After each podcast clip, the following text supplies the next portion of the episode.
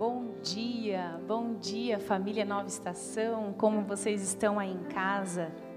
Nós estamos aqui hoje juntos para esse dia tão especial que é comemorar a Páscoa. Eu sei que hoje está sendo um dia diferente, um dia de estarmos em casa e talvez nós, como, como cristãos, é um dia de festa, é um dia de alegria, é um dia que a gente ama estar na casa do Pai. E apesar de tudo, nós estamos em casa, né? Mas eu queria que você sentisse o amor do Pai aí na sua casa. E nessa manhã nós queremos muito trazer algo do coração de Deus para o seu coração. Então eu queria que você, eu não sei com quem você está aí, eu queria que você sentasse perto, desse as mãos e eu queria orar com você para que a gente entregasse esse tempo ao Senhor. Senhor, nós te agradecemos por mais uma vez estarmos aqui. Obrigada, Senhor, pela tua palavra. Obrigada, Senhor, pela tua salvação. Obrigada, Senhor, pelo teu corpo que foi moído e pela liberdade que o Senhor nos dá de estarmos hoje aqui.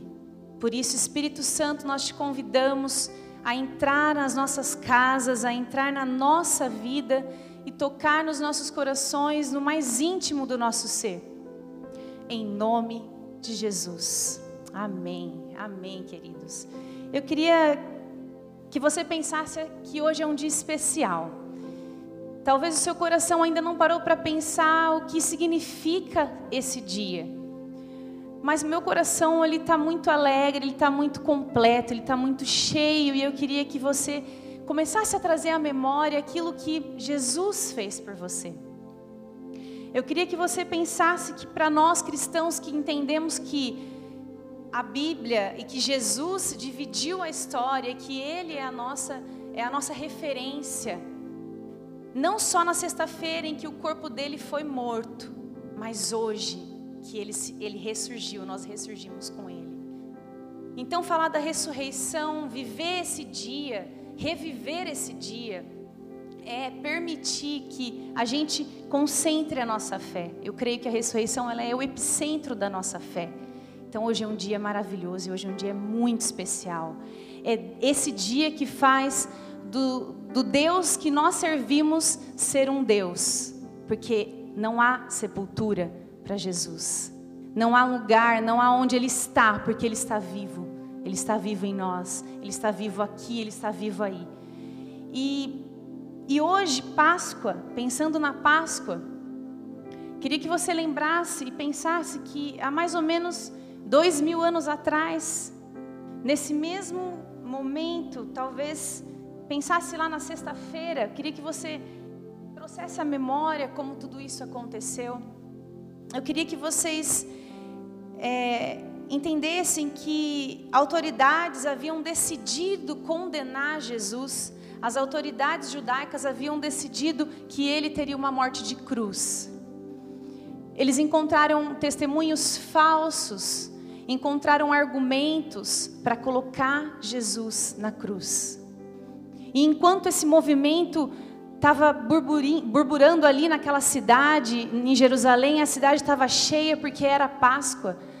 De repente, no meio disso tudo, Jesus chama os seus convida aqueles que caminharam com ele durante todo esse tempo e chama para perto e fala: venham, venham, vamos comemorar a Páscoa, ou melhor, vamos ceiar juntos, porque essa será a nossa última ceia, será o nosso último momento. E ele convida os discípulos para estarem, para estarem juntos, encontra um lugar especial, porque aquele dia seria um lugar, um momento especial, um dia especial. E ele sente, ele sente a dor de quem sabia o que ia acontecer daqui a alguns minutos ou daqui a algumas horas. E sentado à mesa com os seus, ele olha no olho de cada um e diz: Esse é o meu corpo, esse é o meu sangue. E ele vai lançando palavras sobre aquelas pessoas, sobre aqueles amigos para que a fé, para que a convicção de quem ele era viesse à tona. E de repente eles saem dali, Jesus vai para o Getsemane e começa a orar e começa a buscar a presença de Deus, e de repente ele começa a sentir muito forte os seus pensamentos tomando conta, tomando conta dele. E de repente ele para, estaciona e diz: Senhor, afasta de mim esse cálice, todavia não seja feito a minha vontade, mas a sua. E naquele momento ele desconecta os pensamentos dele e coloca toda a fé e todo o coração dele voltado para cumprir aquilo que Deus havia dito que cumpriria naquele tempo. E de repente os soldados chegam, pegam, pegam Jesus e vão levando e Judas junto e os discípulos não entendendo muito, porque apesar de estarem juntos, não acreditavam tanto no que iria acontecer. E de repente eles são, eles são levados e, e, e de repente Jesus é pego e é colocado uma coroa de espinhos sobre a cabeça dele e ele é açoitado, ele é humilhado, ele é cuspido, ele é moído.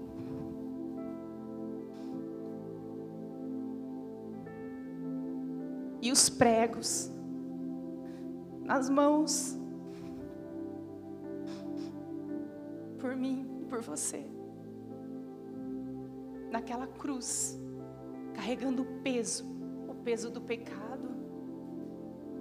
E, e ali, preso, preso, simplesmente, ele diz algumas coisas para nós, que eu queria que vocês pensassem, que vocês guardassem. Algumas coisas importantes que talvez você já tenha ouvido muitas vezes. Talvez você já ouviu tantas outras Páscoas. Mas eu queria que você tirasse esse pensamento e permitisse que o Espírito Santo falasse ao teu coração. Que enquanto as pessoas cuspiam, as pessoas condenavam, apontavam, olhavam nos olhos de Jesus. Jesus simplesmente, em Lucas 23, 34, ele olha para aquele, aquele povo, que sou eu, que é você, e diz: Pai, perdoa-lhes, pois não sabem o que fazem. É esse o sentimento de Jesus. Esse é o pensamento de Jesus. E quando eu olho para isso, eu, eu olho para mim e eu vejo, Senhor, eu não sei nada. E quando Jesus olha para eles, talvez para aqueles discípulos que estavam ali juntos com Ele, que, que, que falhariam daqui a pouco, ele já estava perdoando o pecado que ainda não havia acontecido.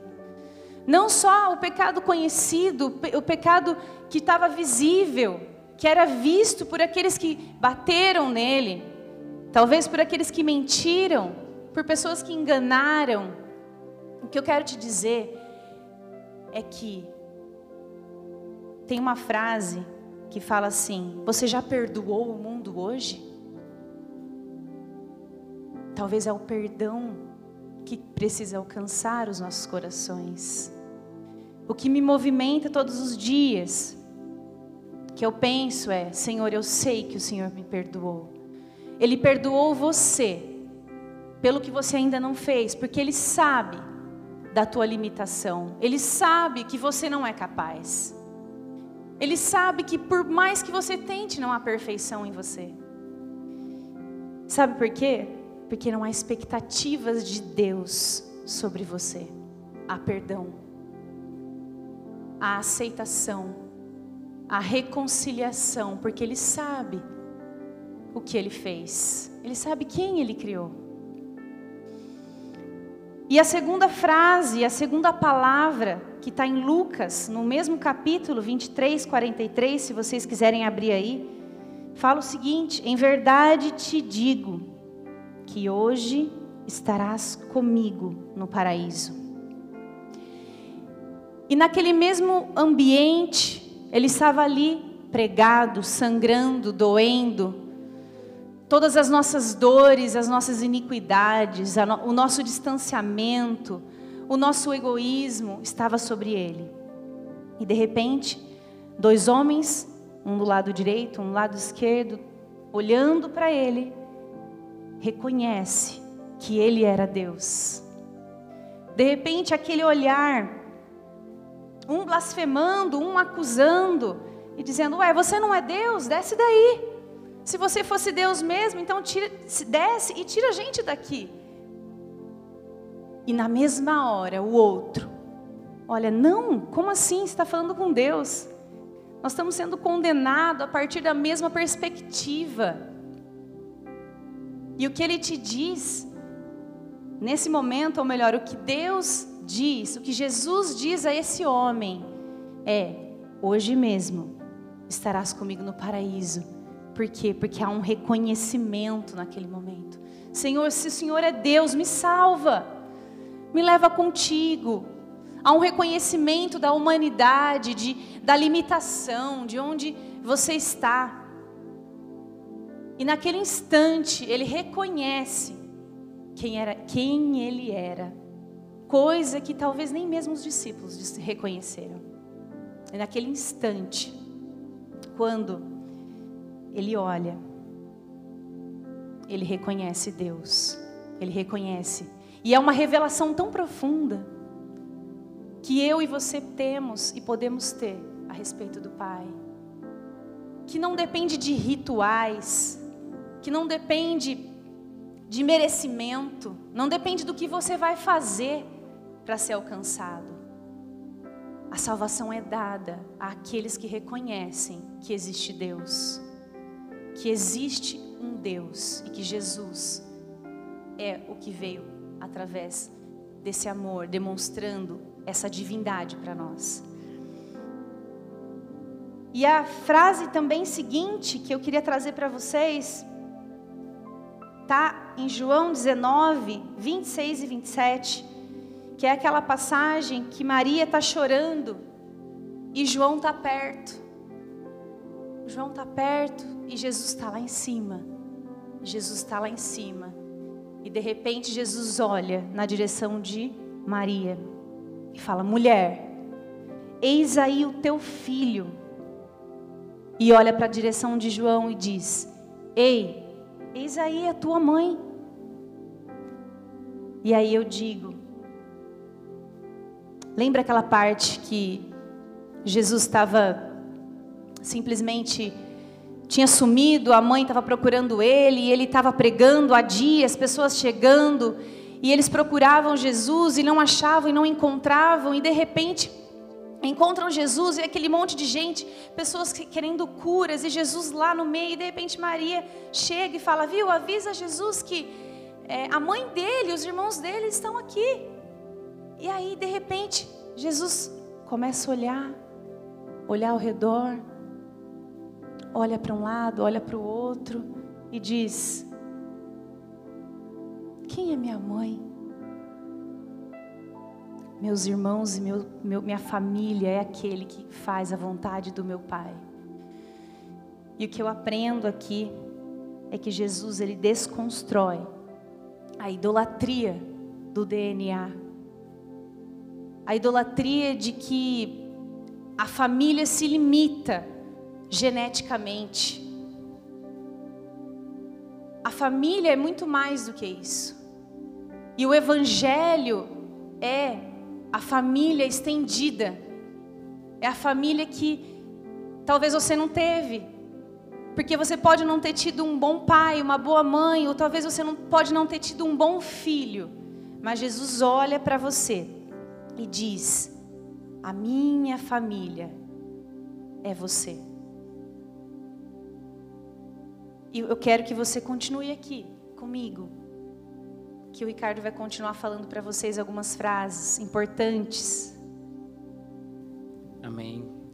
A quarta frase que Jesus nos deixa e que nos traz luz diante daquele momento está em Mateus capítulo 27, versículo 46. Eu vou ler desde o 45. A partir do meio-dia houve trevas sobre toda a terra até as três horas da tarde. Por volta de três horas da tarde, Jesus clamou em alta voz, dizendo: Eli, Eli, lema sabachthani. Isso quer dizer: Deus meu, Deus meu, por que me desamparaste? Nesse momento em que Jesus é, declara e expõe um sentimento de desamparo. O que acontece ali diante de Jesus, que era nosso Deus, que era completo e perfeito, é um sentimento de levar sobre ele todos os pecados. Naquele momento, ele traz sobre ele no, as nossas iniquidades e os nossos pecados. E diante disso, ele sente um distanciamento do Pai. Ele sente um desamparo. Os nossos pecados o, o distanciam do Pai provoca nele todo esse sentimento. Deus nunca se distancia da gente. Somos nós que o afastamos com os nossos pecados. Somos nós que distanciamos Ele através das nossas próprias vontades, como quando não olhamos para Ele. E tudo isso, Jesus, naquele momento em que houve trevas, porque quando Jesus nasceu, houve luz durante a noite. E naquele momento em que Jesus está deixando seu corpo físico, a trevas, a escuridão. E naquele momento ele leva todos os nossos pecados e todas as nossas iniquidades. E isso provoca nele esse sentimento de desamparo, um desamparo que a Bíblia nunca nos falou como sendo algo real, porque Deus nunca promete que vai ser tudo bem, vai tudo ser perfeito, mas Ele sempre promete que vai estar conosco. Se você ler hoje Salmo 23, você vai entender um pouco melhor o que eu estou falando. Que Ele nunca promete que vai ser sempre tudo bem, mas Ele sempre vai estar conosco em tudo que vamos fazer e passar. E é isso que Jesus não sentiu, porque estava sobre ele os nossos pecados. E ele estava levando ali, naquele momento, todos os nossos erros e as nossas falhas, e nos lavando e nos limpando. Essa quarta frase nos provoca algo e nos leva a um caminho e nos dá a oportunidade de entregarmos sobre ele e nele todos os nossos erros e as nossas falhas. E não nos sentirmos mais como não perdoados, mas sim temos o perdão através dele, temos a libertação e a cura e a limpeza através do nome de Jesus. A quinta frase, vamos para o Evangelho de João, capítulo 19, no versículo 28. Diz o seguinte: Depois vendo Jesus que tudo já estava consumado para que se cumprisse a Escritura, disse: Tenho sede. Nesse momento, Jesus traz, nos traz uma agonia. Um homem que passou tudo que passou, carregando uma cruz, sendo açoitado no seu corpo físico, e nenhuma vez reclamou, e nenhuma vez expôs tal agonia, tal sentimento. Mas a partir do momento que traz sobre ele os nossos pecados, ele expõe essa sede, essa agonia, esse sentimento que pode nos assolar hoje. O pecado nos traz distanciamento. O pecado nos traz vazio. O pecado nos traz uma sede que jamais é preenchida e jamais é saciada. Pecado nos faz sentir uma agonia tremenda. O pecado nos faz nos sentir sozinhos, mesmo quando estamos com outras pessoas. E é isso que Jesus vem dizer aqui, e com uma frase que envolve algo humano: tenho sede. Jesus fala isso para nos aproximar, para nos trazer para perto, para trazer algo que nós também temos, que nós também podemos ter, e algo que ele já tinha falado lá. Se você voltar em João capítulo 4, na conversa com a mulher samaritana, ele fala: Vem em mim, que eu você já, em mim você jamais terá sede. Em você brotarão rios de águas vivas. Você jamais terá sede. Essa sede que Jesus sente é através do pecado sobre ele, é através do distanciamento. E através dessa frase a gente pode olhar para ele e nos trazer próximos. Eu também quero matar essa sede. Eu também sinto essa sede quando estou distante eu também sinto esse vazio quando estou longe do Pai. Essa frase ele fala para você hoje, para você que pode estar tá sentindo isso, para você que pode ter esse vazio, para você que pode hoje saciar para sempre essa sede que há em você. Jesus também fala mais uma frase, a sexta frase, que está logo em seguida em João, também capítulo 19, versículo 30. Ele diz o seguinte: Quando Jesus tomou o vinagre, disse: Está consumado. Inclinando a cabeça, entregou o Espírito. Jesus declara algo: Está consumado. Essa palavra consumado, ela, ela vem nos revelar algo muito maior. Vem nos revelar que está pago. O preço foi pago. Está cumprido a promessa e tudo que havia sido falado. E tudo o plano de Deus tinha sido cumprido ali. E naquele momento ele declara isso. O, peca, o pecado foi tirado nós somos lavados, está concretizado, uma palavra sobre tudo aquilo é declarado uma vitória sobre a morte, sobre a cruz. Uma cruz que era de morte, e de uma das piores mortes, é declarado vitória sobre o pecado. É declarado uma vitória para sempre, não para hoje, mas para amanhã e para depois da manhã. Não é uma vitória momentânea, mas é uma vitória eterna a partir do momento que Jesus morre por nós, que carrega nele os nossos pecados e que declara que foi cumprido e que está pago. O preço foi pago, está consumado. Essa vitória nós podemos ter hoje. Essa vitória, esse sentimento, nós podemos ter hoje e sempre.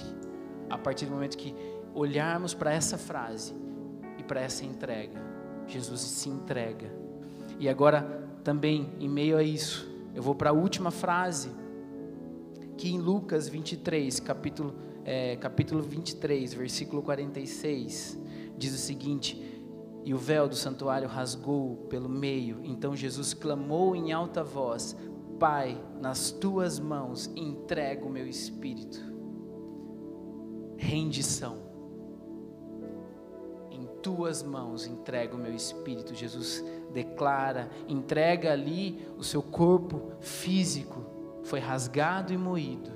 E nós, através daquele momento, podemos ter vida. E nós, através daquela frase, podemos ter vida. Eu queria parar, eu não vou concluir essa rendição, eu vou concluir junto com vocês, mas antes disso, eu queria trazer uma mensagem de algo tão especial, de alguém tão especial que também gostaria muito de trazer algo para vocês.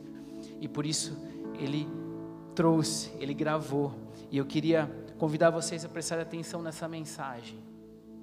Uma mensagem de paz, uma mensagem de luz, que tem tudo a ver com este momento que vivemos, que tem tudo a ver com o que Jesus declarou, que tem tudo a ver com a nossa vida.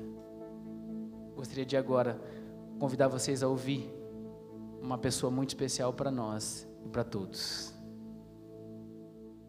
Irmãos, eu gostaria de deixar com vocês também uma reflexão aqui de 1 Tessalonicense, mas antes eu quero ler o que diz a minha Bíblia antes de ler propriamente o texto. Tem um, um relato que diz o seguinte: Eles caminham lentamente, um a um, espalhando as folhas e pisando na grama com passos medidos e pesados.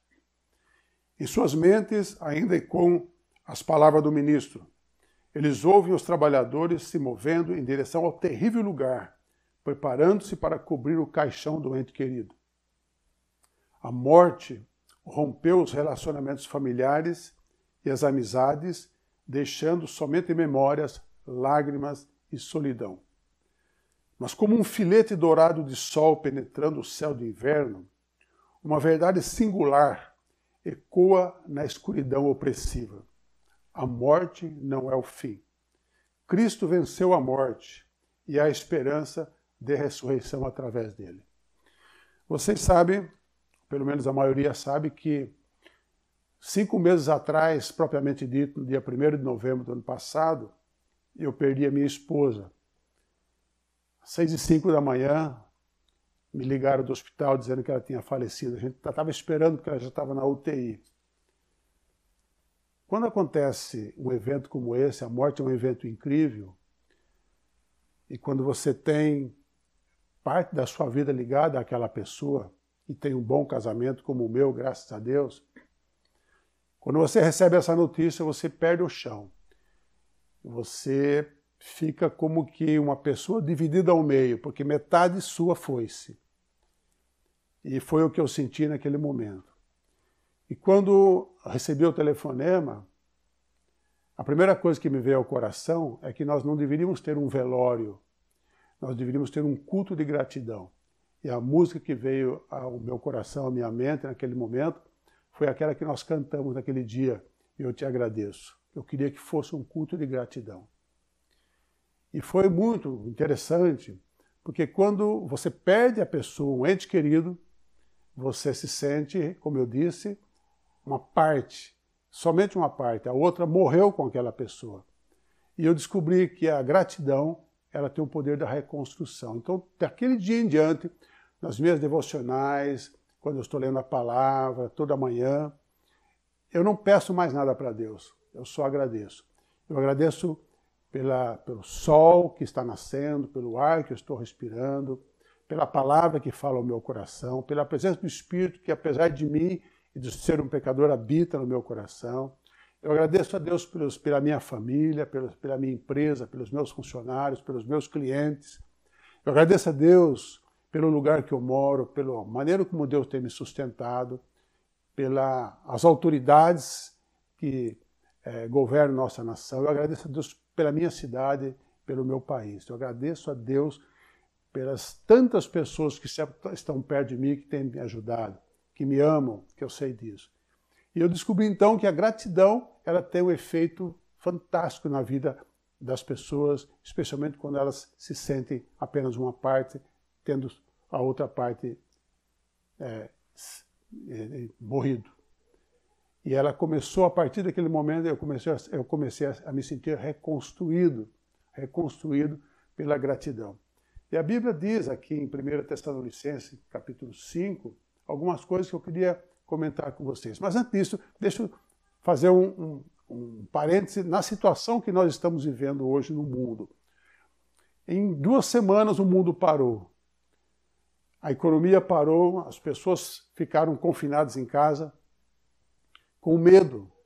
Então, o mundo que nós vemos hoje é um mundo de medo, um mundo de angústia, um mundo de sofrimento, um mundo de perdas, um mundo de dor. E aqui em 1 Tessalonicenses capítulo 5, e a carta de Tessalonicenses, quando Paulo escreveu, ele escreveu mais ou menos no ano 51 depois de Cristo. E essa igreja era uma igreja muito jovem, ela, ela tinha sido fundada há uns dois ou três anos mais ou menos. Então era uma igreja jovem que vivia um, uns conflitos, e o principal deles era com relação à volta de Jesus. Eles imaginavam que Jesus voltaria enquanto eles estivessem vivos. Então, quando morria um ente querido, eles ficavam, ficaram confusos, porque Jesus não tinha voltado ainda. Eles esperavam que Jesus voltasse enquanto eles estavam vivendo. Além disso, eles viviam a perseguição. E aí Paulo vai escrevendo, quando escreve essa carta, escreve com o objetivo de fortalecer a fé daqueles cristãos principiantes. Eu não vou ler, obviamente, a carta toda, nem o capítulo 5 todo, mas alguns versículos. E o versículo 16 diz assim para aqueles cristãos: regozijai-vos sempre. E o versículo 17: orai sem cessar. Em tudo dai graças, porque esta é a vontade de Deus em Cristo Jesus para convosco. Não extingais o espírito, não desprezeis as profecias, Examinai tudo, retende o que é bem, o bem. Abstende-vos de toda aparência do mal, e o mesmo Deus de paz vos santifique em tudo, e todo o vosso e todo o vosso espírito, alma e corpo sejam plenamente conservados e irrepreensíveis para a vinda do nosso Senhor Jesus Cristo. Falar sobre alegria numa época em que nós vivemos, de perdas, de dores, parece um contrassenso. Mas se é um tempo de dor e de sofrimento e de perda, é também para o cristão, para aquele que tem Cristo no seu coração, para aquele que ouviu sobre as sete palavras de Jesus na cruz, para aquele que tem fé na obra perfeita de Jesus naquela cruz, é tempo também de regozijo. Por que de regozijo? Porque Deus está no controle. Deus nunca é surpreendido por as coisas que acontecem neste planeta. Nós nos surpreendemos estamos até hoje é, de boca aberta, boca aberto com o que está acontecendo no mundo, quando tudo parou. Mas Deus não foi surpreendido pelo coronavírus. Ele está no controle, então pode alegrar-se. É tempo de oração, ou seja, é tempo de voltarmos para Ele, de verdade, de verdade. É tempo de fortalecimento na nossa fé no Cristo da cruz. No Cristo da cruz. O que, aconteceu naquela cruz? Naquela cruz, nós somos resgatados das trevas e trazidos à luz. Naquela cruz, nós somos abençoados com todas as sortes de bênçãos nas regiões celestiais. Naquela cruz, nós somos trazidos da morte para a vida, transportados daquela situação de perdição para um novo reino. Nós somos transformados pelo poder do sangue de Jesus. Naquela cruz, ele, pelo seu sacrifício, criou uma nova aliança entre nós e ele, um novo caminho para o nosso resgate. Então nós temos é um tempo de voltarmos para ele, é um tempo de regozijo, é um tempo de fortalecer a nossa fé. Nós podemos é, ter esperança. Nós temos esperança nas pessoas, mas em Deus temos que ter fé. Porque fé é a certeza das coisas que ainda não existem, na nossa concepção humana, mas que existe do ponto de vista de Deus. É tempo também de reconhecer o amor de Deus no, em meio a este caos. O mundo vive um caos, o mundo vive quase que um desespero hoje, esperando um mal maior depois que terminar essa fase do coronavírus. O mundo que não tem Cristo está sem esperança, mas eu e você que temos Cristo em nosso coração, podemos nos regozijarmos e alegrarmos em Deus e sermos gratos. E isso tudo vai trazer uma reconstrução da nossa vida. E eu notei aqui, é, nesse caos, Deus está mostrando o quanto Ele ama o mundo, porque Deus amou o mundo de tal maneira que deu seu Filho único para todo que nele, que nele crê não pereça, mas tenha vida eterna. Então olhe para toda a situação e não veja o mal, veja o amor de Deus chamando a atenção das pessoas que não conhecem o coração amoroso dele, e chamando a atenção daqueles que dizem que conhecem, que estão afastados, chamando a atenção daqueles que vivem o cristianismo religiosamente, daqueles que não se, não se entregam completamente a ele como seu próprio Senhor. É um chamado de atenção, isso é a prova do grande amor de Deus por cada um de nós. É tempo de alimentarmos a nossa mente e a nossa alma com bons pensamentos. Hoje em dia a gente Sempre foi, mas muito mais agora, que só tem uma notícia, que é o coronavírus, estamos sendo bombardeados com as notícias. Você sabe qual é a estratégia do inimigo? Uma das principais estratégias do inimigo é a intimidação. E quanto mais ouvimos, quanto mais ouvimos sobre tudo que está acontecendo, as notícias são é, ruins, poucos fazem uma balança, dando também os números daqueles que foram curados, só damos números dos que estão morrendo. Então, nós vamos alimentando a nossa alma com notícias ruins e isso diminui a nossa imunidade. E aí nós ficamos propensos a é, sermos alcançados pelo vírus que está ceifando tantas vidas aí. Então comece a alimentar a sua alma e a sua mente com pensamentos bons. Leia bons livros, leia a Bíblia, ouça música. Fique, participe e queira saber o que está acontecendo, é claro. Mas não alimente-se disso, alimente-se da fé naquele que fez uma obra completa naquela cruz. Enfim, enfim, é um tempo de reflexão. E eu queria voltar no versículo 18: em tudo dai graça, porque esta é a vontade de Deus em Cristo Jesus para convosco. Ou seja, a gratidão, quando começarmos a agradecer a Deus por aquilo que Ele é, pelo seu caráter, pelo seu imenso amor incompreensível para nós, quando olharmos para a cruz e vemos que ali o nosso velho homem foi crucificado, a nossa, a nossa morte foi, é, foi cravada naquela cruz em Cristo e nós podemos viver a vida dele hoje, comece a agradecer e louvar a Deus. Porque assim como Daniel esteve na cova dos leões, Deus não, não, não o livrou da cova, mas esteve com ele fechando a boca dos leões. Assim como o Senhor esteve com Sadraque, Mesaque e Abdenego naquela fornalha ardente, ardente, ele não os livrou da fornalha, mas esteve passeando com ele na mesma fornalha. E não lhes queimou nem um fio de cabelo, a não ser as amarras que os prendiam. Então, queridos, pense nisso. É um tempo de dor, é um tempo de sacrifício, é um tempo de, de, de perdas. É, o mundo está assustado.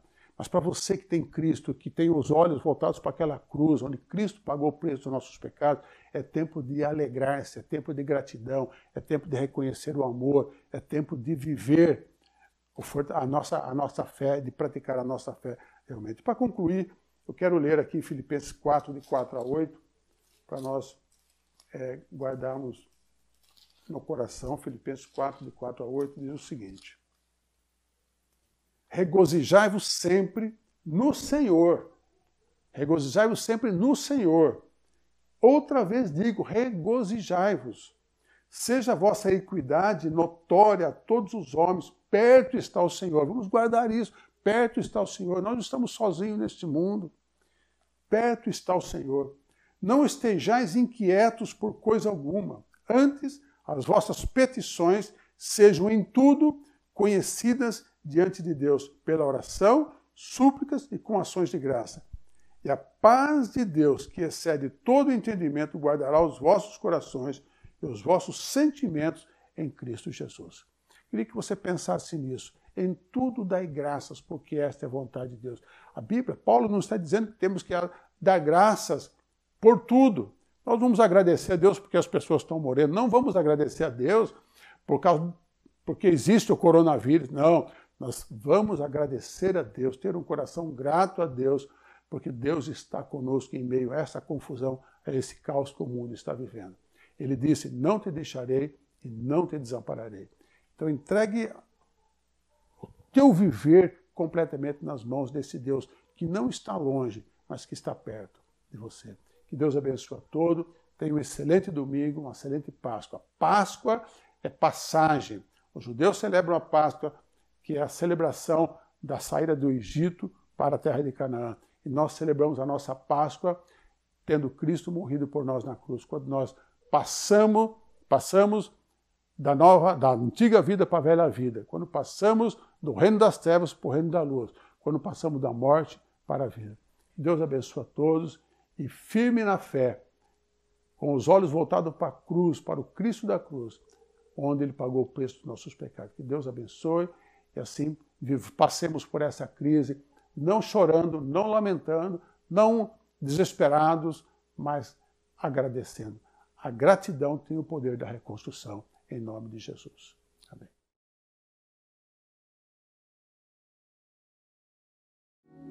Amém. É, obrigado, pastor Milanês. Glória a Deus pela sua vida, que nos traz essa palavra de paz, essa palavra de amor de sabedoria, mas acima de tudo uma palavra de vida. Glória a Deus, receba o nosso abraço e o Senhor vem nos engrandecer com essa palavra. E para a gente fechar e trazendo todo esse sentimento de gratidão que o pastor se referiu aí, é, eu queria convidar você a se colocar diante de Deus, é, entendendo todas essas frases que envolvem o perdão através de Jesus que envolve a salvação, que não vem por nós, mas por Ele, independente do que você tenha feito e do que você venha fazer, ela é de graça, ela veio através de Jesus. Afeição, porque Jesus veio até aqui, Ele sentiu o que a gente sente, Ele esteve entre nós para nos aproximar dEle. Desamparo, Ele sentiu o peso do pecado e o distanciamento de Deus. Por isso que ele declarou o que ele declarou, para que pudéssemos ser acolhidos pelo Pai através da vida dele. Agonia, ele sentiu sim no seu corpo físico o que a gente pode sentir. Então, se você hoje sente no seu corpo físico algo forte que te domina e que te paralisa, entrega para Ele hoje. Entrega a Ele a sua vida. Ele, e também vitória a partir do momento que ele declara que está consumado, declara que o preço foi pago e nós fomos libertos de todo pecado. E para concluir, como eu disse, rendição. Eu convido você com tudo isso, com todo esse sentimento, a se entregar diante de Deus.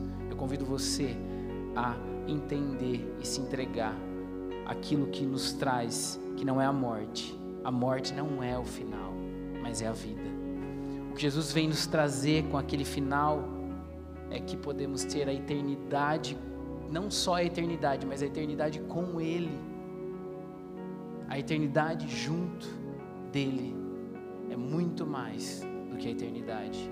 A morte não é o final. Se você continuar a ler no capítulo 24, você vai ver que quando chegaram no túmulo de Jesus, viram a, a pedra removida. Ele não estava lá. Ele está aqui, ele está aí na sua casa, no seu coração. Ele traz vida. A morte trouxe a vida. A morte não é o final. Convido você, com todo esse sentimento, a orar comigo, fazer uma oração de entrega, assim como Jesus entregou, se entregou ao Pai naquele momento. Eu convido você a se entregar a Deus.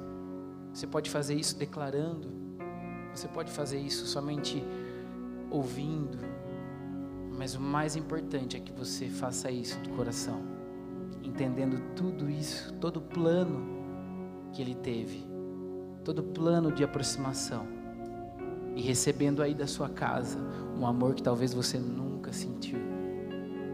Convido você a se entregar e orar comigo nesse momento, mesmo que você já tenha feito isso. Às vezes você já fez isso, mas você talvez nunca entendeu. Talvez você nunca olhou para Jesus como aquele homem, aquele ladrão olhou quando se rendeu, entendendo que era Deus ali. Talvez você nunca fez dessa forma. Talvez você nunca se entregou totalmente, você sempre se prendeu e teve algumas coisas presas na sua mão, no seu braço. Então eu convido você a se entregar totalmente. Jesus estava preso, não tinha como ele fazer nada. A única coisa que ele fez foi se entregar ao Pai. É isso que eu convido você a fazer nessa manhã, em nome de Jesus. Feche seus olhos, vamos orar. Ó oh Deus, nos entregamos nessa manhã, Pai, entendendo todo o seu plano, todo o seu amor, toda a sua vida, entendendo cada palavra, cada gesto, cada momento que o Senhor esteve entre nós, cada sentimento. O Senhor nos trouxe amor em todos os gestos, entendendo esse amor nos entregamos a Ti nessa manhã, entregamos as nossas vidas ao Senhor, entregamos o nosso coração, entregamos tudo a Ti e recebemos vida através do Senhor, recebemos perdão através da Sua vida, recebemos aconchego, recebemos paz, recebemos amor. Em nome de Jesus, receba agora todo esse amor na sua casa, receba toda essa paz, receba toda essa alegria. Entregamos as nossas vidas em gratidão a Ti, Pai, agradecendo ao Senhor pelo sacrifício da cruz, agradecendo ao Senhor por tudo que o Senhor fez por nós. Louvado seja o Seu nome, engrandecido seja o Senhor, hoje, amanhã e sempre, em nome de Jesus. Amém.